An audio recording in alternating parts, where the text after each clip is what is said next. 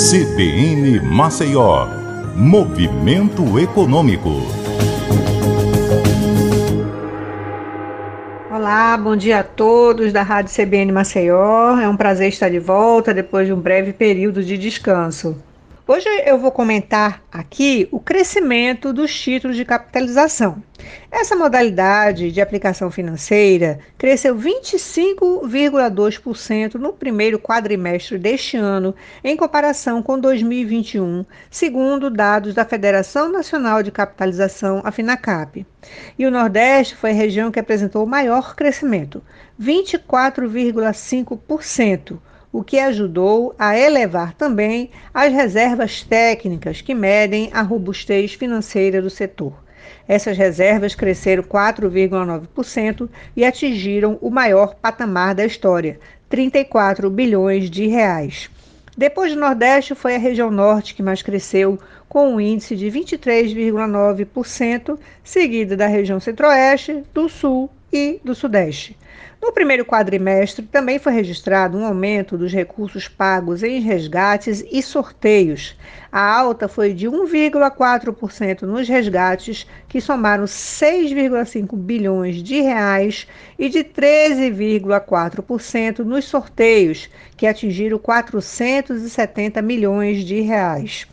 Uma das bases, uma das é, justificativas para essa recuperação mesmo em um período extremamente desafiador para a economia, é porque a capitalização desenvolveu uma grande capacidade de criar soluções de negócios com sorteios voltados para o atendimento de necessidades específicas de outros segmentos da economia e dos consumidores em geral, segundo a análise do presidente interino da FINACAP, o Márcio Coutinho. Os títulos tradicionais de capitalização continuam liderando as vendas, mas tem novidade, que é o crescimento da modalidade da filantropia premiável. Esses títulos permitem que o consumidor ceda o direito do resgate de sua reserva para uma instituição previamente credenciada pelas empresas de capitalização, mas permanece com o direito de concorrer a prêmios. Considerando os três primeiros meses do ano, a filantropia premiável cresceu 24,5% sobre o trimestre, o mesmo trimestre de 2021, com receita de 750 milhões de reais.